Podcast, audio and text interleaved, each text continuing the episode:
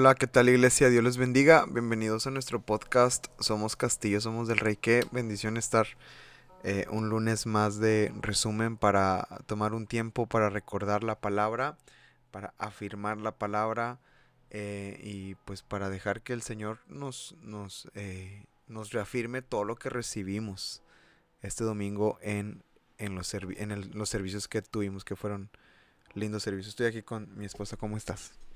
Bien, Gracias. Hermanos, saludos a todos. Es un gusto, como, como suelo decirles, estar aquí hoy con ustedes. Y bueno, pues iniciando la semana, iniciando bien, eh, conectándonos a este podcast. Qué bueno que estás tomando este tiempo para, para eh, refrescar un poco y retomar eh, lo que Dios estuvo hablando en nuestras vidas el día de ayer. Amén. El podcast de lunes es un poco más relajado, es un poco más eh, este, tranquilo, eh, no requiere tanto esfuerzo en nuestra parte más que escuchar y repasar o, retomar notas, si es que así lo haces. El del miércoles es un poquito más intenso porque entras a la Biblia, este, haces devocional, compartes devocional. Y el del viernes este, requiere tu atención para saber de qué va a tratar el domingo la reunión. Eh, y bueno, vamos a adentrarnos en el tema. Qué buen domingo tuvimos. ¿No crees? Sí, sí, fue de mucha bendición. Este, algo que, comentamos normalmente nosotros, que pues tenemos de alguna forma una percepción distinta a lo que sucede en los servicios, porque pues estamos puestos por Dios en un lugar eh, pues de autoridad, ¿no? Y, a veces desde ese lugar de autoridad pues tienes una visión, un panorama diferente, tienes una perspectiva diferente, ¿no? Piensas diferente, eh, percibes las cosas diferente a, quizás eh, pues a, algún miembro de la congregación que, que este viene a recibir nada más, ¿no? además de que hay una esta responsabilidad y este y este anhelo por por ver a Dios obrar cada cada servicio y cada domingo que es para lo cual nos preparamos, en lo cual confiamos que va a pasar. Y bueno, pensando desde ese punto de vista, normalmente comentamos tú y yo cómo nos sentimos en el culto, ¿verdad? si, si sentimos que hubo resistencia, si sentimos que el Espíritu Santo fluyó, con fluyó ajá, de, de, forma natural, de forma libre, este, se vuelve de alguna forma muy, muy palpable, ¿verdad? Se, vuelve muy palpable el ambiente espiritual, sí, sí, sí, es algo que definitivamente que Dios da, ¿no? Y, y, además de que hay un, un amor y una, y una, y una, una carga, una preocupación por por esas almas que están reunidas ahí, ¿no? Sí. Tenemos el anhelo de que todos reciban. De que todos reciban, ajá, de que todos entendamos lo que Dios está haciendo.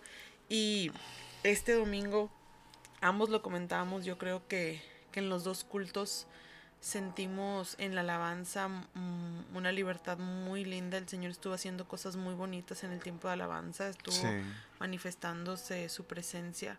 En los dos cantos, eh, en, los dos cantos hubo cantos espontáneos después de la última canción. Hace mucho que no pasaba eso.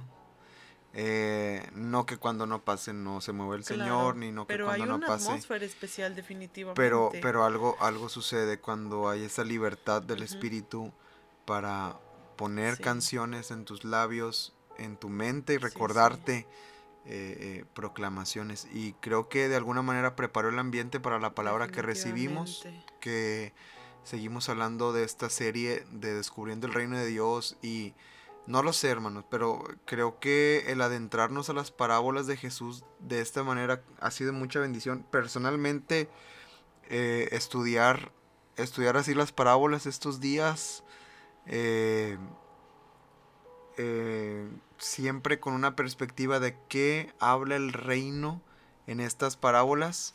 Creo que ha sido una, una, este, un refresco eh, para, para, para mi alma, un refresco para mi mente, un refresco para mi corazón.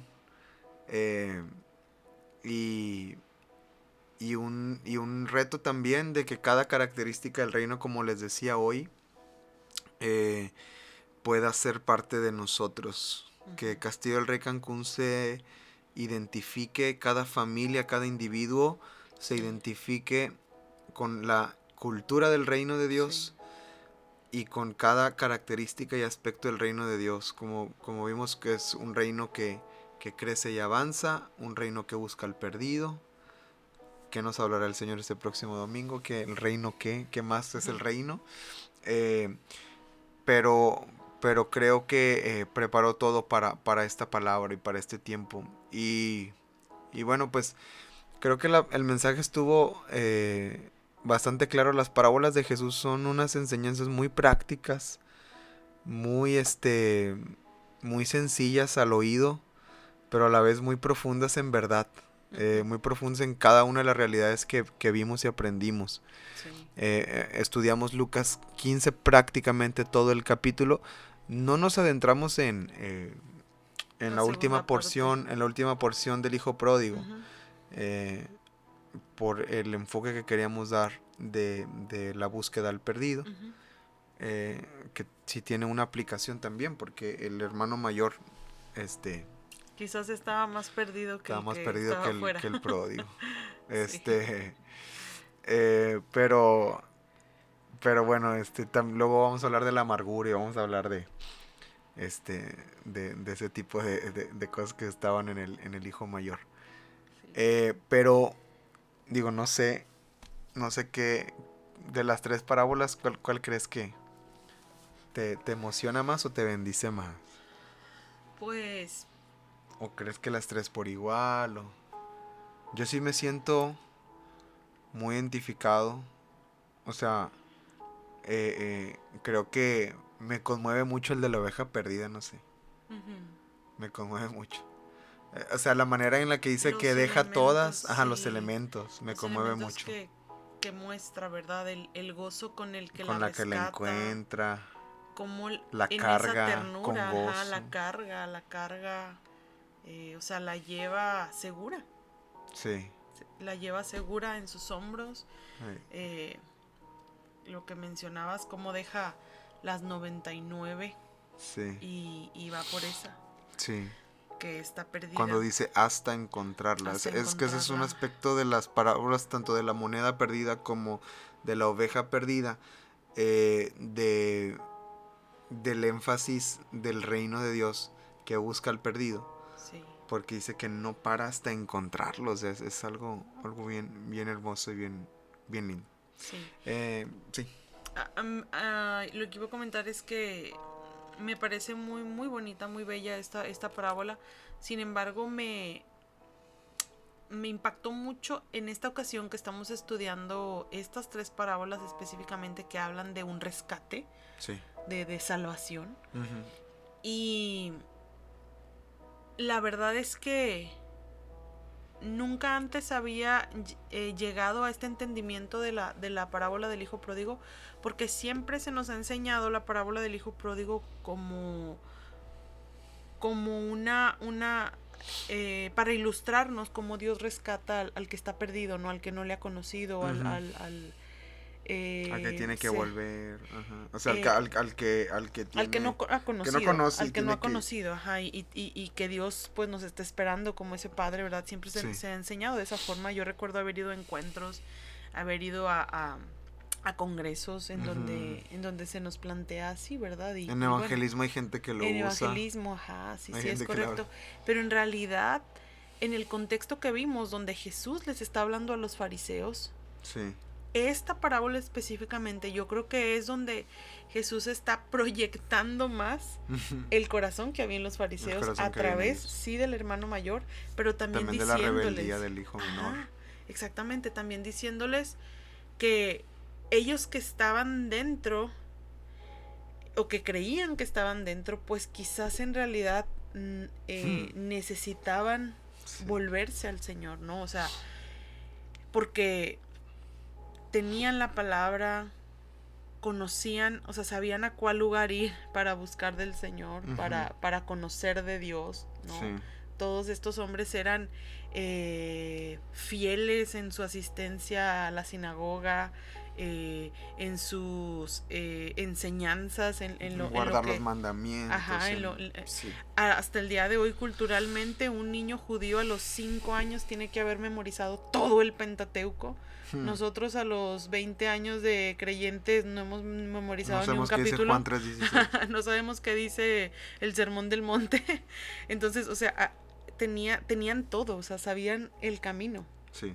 Y era lo que, lo que, lo que ponía el Señor en mi corazón en el culto de las once, cuando estábamos ministrando al final, como, como este hijo pródigo sabía el camino, había estado en el lugar correcto con el Padre, sabía dónde estaba su seguridad, que al fin y al cabo es a donde él vuelve, porque sabía en dónde estaba, ¿no? Entonces no está dirigida a aquellos que nunca han conocido a Cristo, está dirigido a aquellos que, se han que se han de alguna forma alejado, que han perdido su primer amor, que se han vuelto religiosos, incluso no nada más aquellos que han dejado de asistir físicamente a una iglesia, sino aquellos que, que, se han vuelto religiosos, que han entrado en una, en una dureza de corazón, en una religiosidad, ¿verdad? Y, y, y, pienso, me pues me impactó mucho y me bendijo mucho y me, y, y me enriqueció mucho mi vida el haber entendido realmente el contexto y la perspectiva en la que Jesús está hablando de esta parábola específicamente, de la parábola del, hijo pródigo. Sí. Y bueno, a mí también uno de los aspectos que me impactó mucho del hijo pródigo eh, fue ese punto. A mí de verdad me emocionó mucho. Eh, y me bendijo también cuando dice que él tuvo hambre y nadie le daba. Nadie le daba. Eh, yo creo que ese aspecto, hermanos, sobre todo en nosotros que queremos que los hijos pródigos vuelvan, porque somos parte del reino que busca al perdido y anhelamos que, que el perdido sea encontrado, mm. que fue una de las oraciones que eh, hicimos al final en la predicación. ¿Cuántas veces no hemos estorbado el propósito de Dios al ayudar a los hijos pródigos? Eh, queriendo tal vez evitarles un dolor, evitarles un quebranto. Y, y cuántas veces no hemos prolongado o alargado lo que este lo que Dios quiere hacer en el corazón de la, de la gente. Entonces, pues es un reto bien grande, ¿verdad? Porque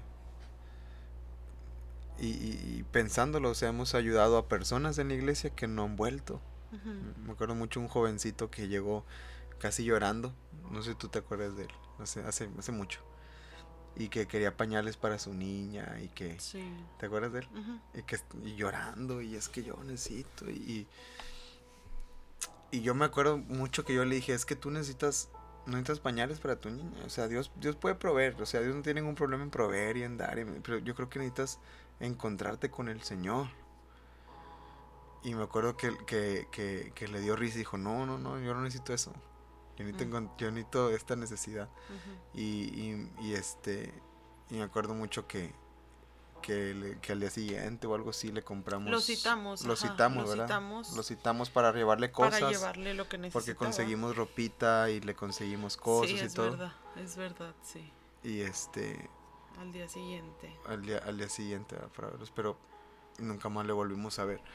Entonces, pues, pues este, yo creo que es importante siempre hablar de la necesidad del padre en los hijos pródigos, siempre hablar de la necesidad del buen pastor en, los, en las ovejas perdidas. Sí, claro. Y siempre hablar de la lámpara encendida en, en, la moneda. Y no, no es minimizar las necesidades reales de una persona, ¿no? O sea, no es decir, ¿sabes qué? Este, no tengo No te voy a dar, ni porque lo hicimos, o sea, lo hicimos al día siguiente.